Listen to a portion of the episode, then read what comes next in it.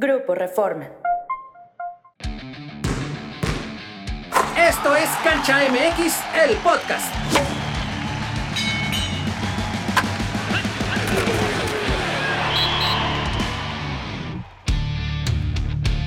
Amigos de Grupo Reforma, bienvenidos a Cancha MX, el podcast. Vamos a seguir hablando de la NFL. Traemos los corazones rotos, eso sí, pero listos para platicar de este gran deporte.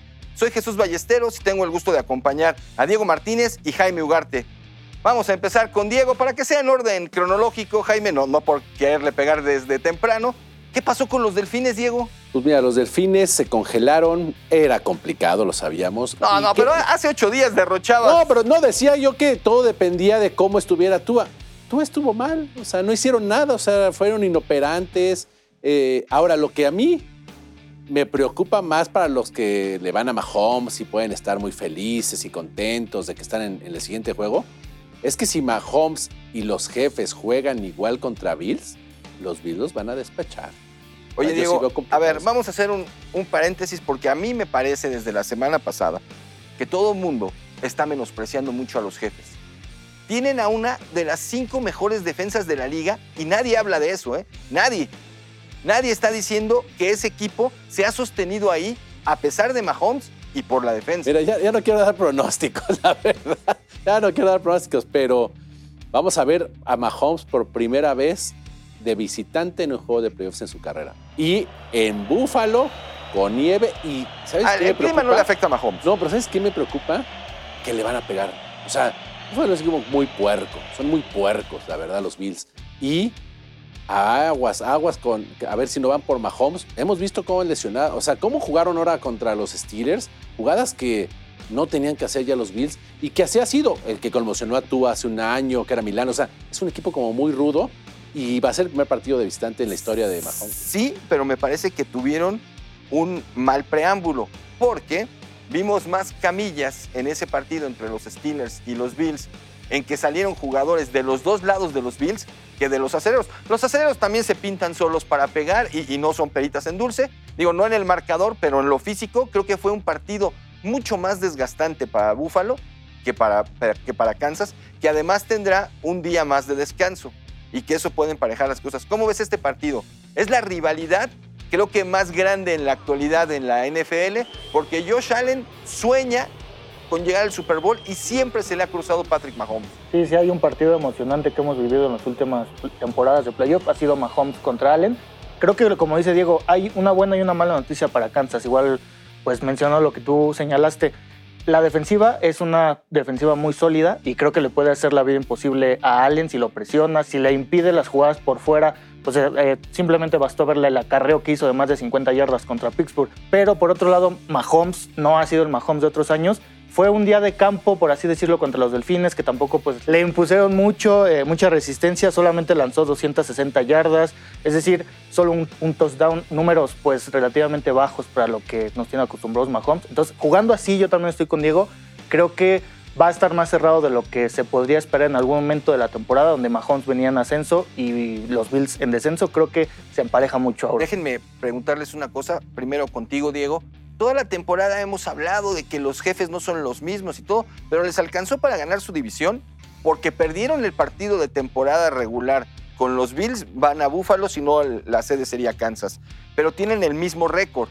Y a lo largo de la temporada hemos visto que Josh Allen presionado comete muchísimos errores. Mahomes ha estado debajo de sus parámetros, pero no cometiendo errores como los que hace Mahomes. ¿Qué va a pesar más? Vimos a un Josh Allen el fin de semana con, con los. Bueno, ya no el fin de semana, el lunes, ¿no? Que jugaron ahí por la nieve. Vimos a un Josh Allen eh, que ejecutaba bien, sin errores, pero ese es el problema de los Bills. O sea, si, yo, si Allen lo presionan y lo interceptan en el primero, segundo, cuarto, creo que A ver, Mahomes nada y más los jefes déjame pueden darte, ganar. darte un dato, Diego, porque ayer, a todo el mundo está hablando del gran partido de Josh Allen y lo tuvo. Pero no se les olvida que dos veces le puso el balón en las manos a los defensas de los acederos en dos pases que arriesgó y que porque Pittsburgh no los agarra, pero pudo haber sido un partido un poco más reñido, los acederos no tenían para retarlos. Yo no sé si con TJ Watt las cosas hubieran sido un poquito más parejas, porque si sin él lo capturaron dos veces y lo presionaron varias más, le hubiera podido pegar más a, a Josh Allen y me parece que la defensa de Kansas lo va a presionar mucho más. Sí, no, no va a tener ahora más presión. Y, no, y al final, como hemos dicho de Mahomes, que empezó con una dinastía, tres Super Bowls de los últimos cuatro que han llegado. Pero yo creo que si queremos ver a Mahomes como el ídolo, el superhéroe, el mejor de todos los tiempos, esta es la temporada. O sea, tendrías que ganar de visitante, después ir a, Baltimore, que todo indica, y después ganar un Super Bowl, ¿no? Y hablando de Baltimore, Jaime, el mejor equipo de la temporada, para mi gusto, en, en la fase regular, le ganó a todos los que se le pusieron enfrente. Un partido malo contra Pittsburgh, el otro jugado con suplentes, y ahí están dos de sus tres derrotas, ¿no? Entonces, me parece que para ellos la cosa es mucho más tranquila. vive en el pasado, ya, ya más mencionan los, las victorias de Steelers. No, no, no, es que son el único equipo que les ganó dos No, veces. sí, sí les ganó, sí les ganó. todavía. Este, claro, una fue a los suplentes de, Sí, de los. Ravens. Y la otra por ahí como que se relajó Baltimore ya en los Pero esa ya no es culpa de. Pittsburgh. Sí, no, no, no, me queda claro. Este, pero a ver, estos Ravens contra el sorprendente C. Stroud. Sí, me parece que va a ser un partido más reñido de lo que uno se podría esperar porque pues nuestras fichas creo que de todos estaban puestas en Cleveland, que le iba a ganar a... Ya no, yo, yo dije Tejanos. Ah, ok, entonces fui, el único eh, que cometió el error de novato de poner a, a Cleveland sobre Stroud y los Tejanos. Creo que va a ser más reñido. Si ya le pudo hacer daño a una defensiva como Cleveland, que por ahí está en los mismos parámetros que la de los Ravens, que también es muy buena, creo que también puede hacer lo mismo con- pues, A contra ver, Baltimore. ahí me interesa mucho tu opinión porque yo creo que no había una defensiva más agresiva que la de Cleveland. La defensa de Cleveland a lo largo de toda la temporada no es que fuera solamente buena, era intimidadora, te pegaba por todos lados y Stroud los congeló.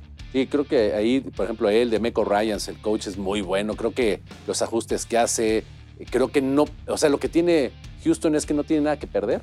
Cada juego desde que calificó. Y es más complicado, ¿no? Porque es un equipo que no sabes cómo te va a salir, con qué jugadas te van a salir. O sea, como que cambian ahí los, los sistemas ofensivos eh, partido partido, o van ajustando. Y eso es lo que, lo que creo que tiene broncas eh, eh, Baltimore. Y yo creo que van a depender mucho los Ravens de lo que haga Lamar Jackson. O sea, Yo, ahí voy a mucho. discrepar contigo. A mí me parece que el veneno para C. Stroud y los Tejanos sí lo tienen los Ravens por una cuestión. Los Ravens ahora tienen corredores, no dependen de que corra nada más Jackson. Tienen un par de buenos corredores que lo hicieron muy bien en la temporada. Y si tú corres el balón con esa línea tan poderosa y con buenos corredores, vas a tener a Stroud en la banca, que es lo mejor que puedes hacer para evitar su circo aéreo. Porque difícilmente contra los Ravens los Tejanos van a ganar corriendo la, corriendo la pelota. Creo que tendrían que retarlos por aire y la mejor medicina es un juego de control de balón, corriendo la pelota, como sabe hacerlo muy bien los Ravens. Pero ¿qué les parece si ahora nos vamos a la conferencia nacional?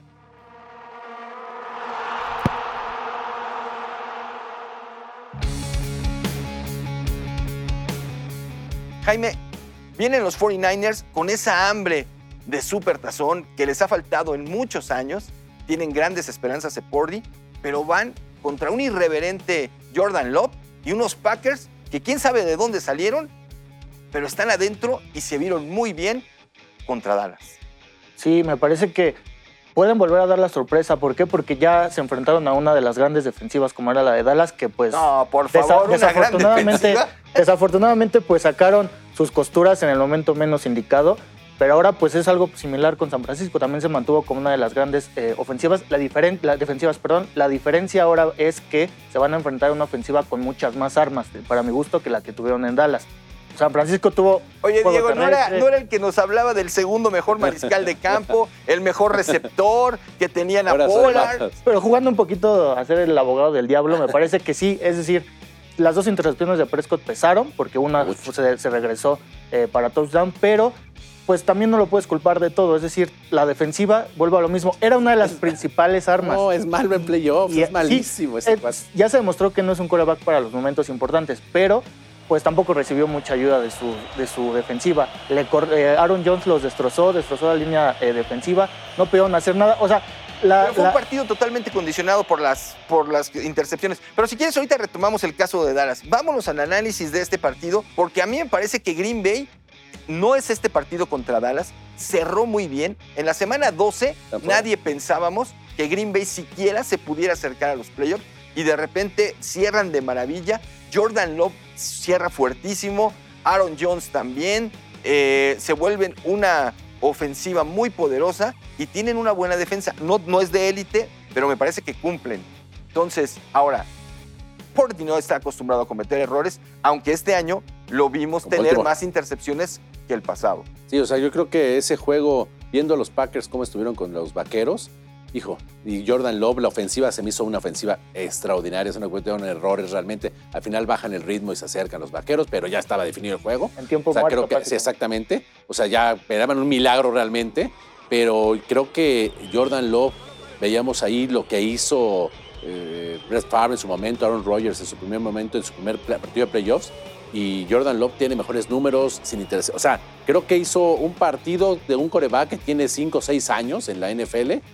No me sorprendería que pudieran dar ahí una campanada eh, en San Francisco, pero creo que el partido, si los Packers logran mantenerse en el marcador en la primera mitad, creo que tienen mucho chance, ¿no? Porque además también tienes un equipo, viene eh, con muchas victorias, pero lleva dos semanas de descanso, a ver cómo reaccionan.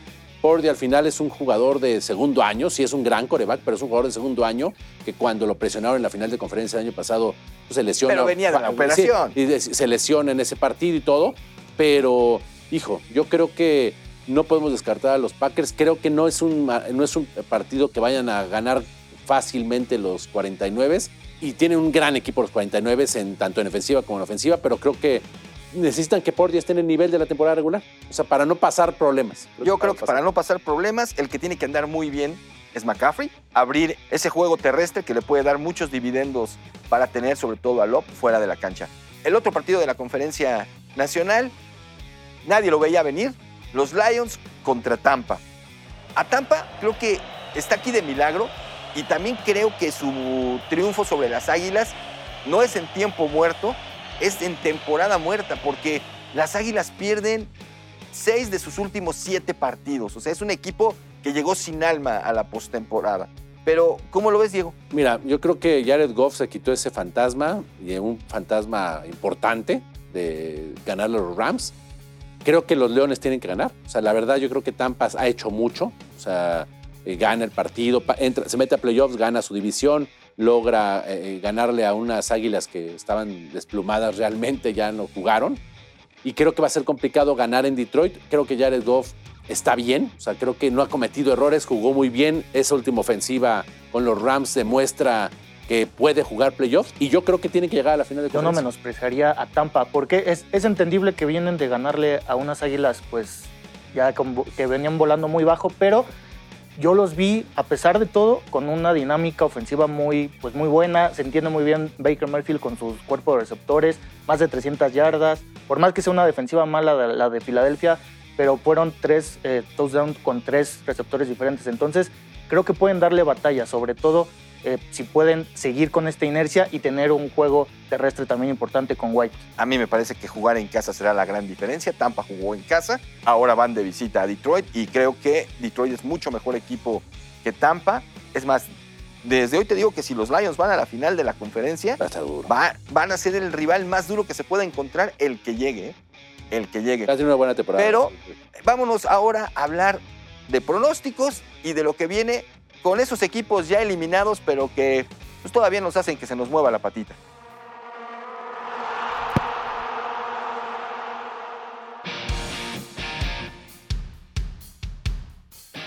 Vamos a empezar por los pronósticos, Diego. Jaime, en el partido de los 49 contra Green Bay, ¿con quién vas? Eh, me parece que San Francisco, pero para ahí a nuestros amigos que les gusten las apuestas, la línea está en menos 10 para San Francisco. Creo que no la van a cubrir por la inercia que trae Green Bay, entonces me parece que va a ser un juego más cerrado de esos 10 puntos, pero aún así, por 3, 5, 6 puntos creo que van a pasar los 49. se van a ir a meter los Packers a la bahía. No le tienen miedo al frío, pero son condiciones climáticas adversas. Yo me voy con San Francisco por siete puntos. Yo creo que sí tiene que ganar.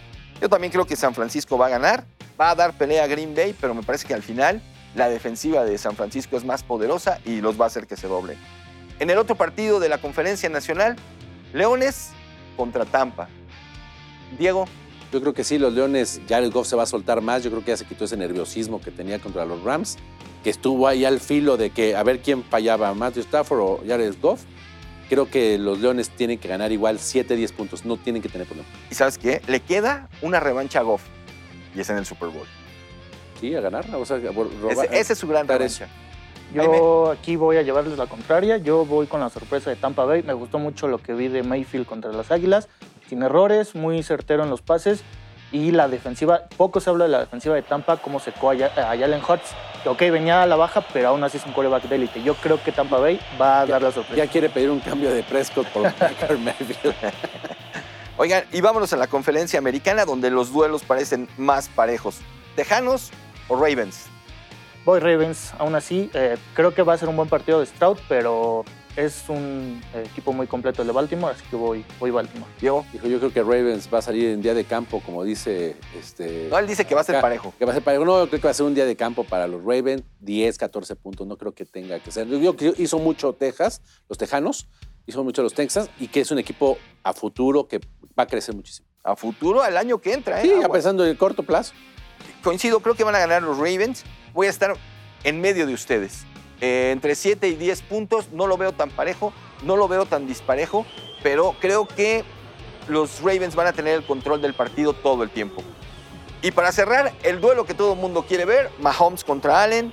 Diego, Bills por tres puntos. Yo creo que va a ser un partido de muchos puntos. Hay que ver cómo está el clima. Yo creo que también mucho influye eso. Pero no va a estar como esta semana. Si no está como la semana pasada y no hay una tormenta, creo que mejor para el juego. Y va a ser un juego de muchos puntos. Ojalá Allen no se equivoque. Yo creo que por fin Allen va a tener su revancha contra Mahomes y me puede mucho lo mal que, bueno, los bajos números que ha tenido Mahomes y lo bien que está cerrando eh, Allen la temporada. Creo que Buffalo va a ganar y por más de tres puntos. Oye, ¿cometió errores este, Mahomes en el partido contra Miami? No, pero en la temporada sí, yo sí le vi algunas intercepciones buscando ¿Quién alargar fue jugadas. el, el segundo más interceptado de la liga? No, Allen, me, me queda clarísimo, pero creo que Yo me voy a Ya sé quedar que va con Mahomes. con Patrick Mahomes y los Chiefs. Sí entiendo esta cuestión de Mahomes, que igual y ni siquiera es para mí que él haya bajado sus números. No tiene los mejores receptores, no tiene los que tenía. Y por el otro lado, ya también las defensas lo conocen, ya, ya no tiene la chistera para sacar cosas nuevas siempre. Pero la defensa de los jefes me parece que va a hacer sufrir mucho Allen y ahí va a estar el secreto. Veo a, Kansas ganar también por 3, 4 puntos, un partido muy cerrado, pero creo que por ahí va- van a estar las cosas. Oigan, y ya nada más para cerrar, ¿qué viene en el futuro de Miami, Diego? Pues Miami es, eh, muchos se les van a ir, los contrataban por un año. Creo que Tua, mientras que no tenga una línea ofensiva que lo, que lo proteja, yo creo que lo que tiene que hacer Miami es contratar un gran preparador físico porque se le lesiona medio mundo. ¿Qué va a pasar con tus vaqueros? pues, se van a tener que comer ahí a Prescott pues, al menos por algunos añitos más. Me parece que son 50, 60 millones los que le van a tener que dar el año próximo. Se tienen que morir con la suya. Reggie Jones se va a tener que morir con Prescott. Y pues a darle más armas, más armas. A lo mejor hay un corredor pues, que puedan firmar en la agencia libre. Me parece que McCarthy puede estar viviendo sus últimos Que días. Tuvieron la mejor Belichick. corredor en Siki Elliott en su momento y tampoco Por- hicieron nada. Por ¿eh? ahí se está hablando de Belichick. Belichick. Creo que sería ahí un arma de doble filo, pero no lo veo tan mal. No sé. Si viene Belichick, va a correr a medio equipo, incluido tu coreback.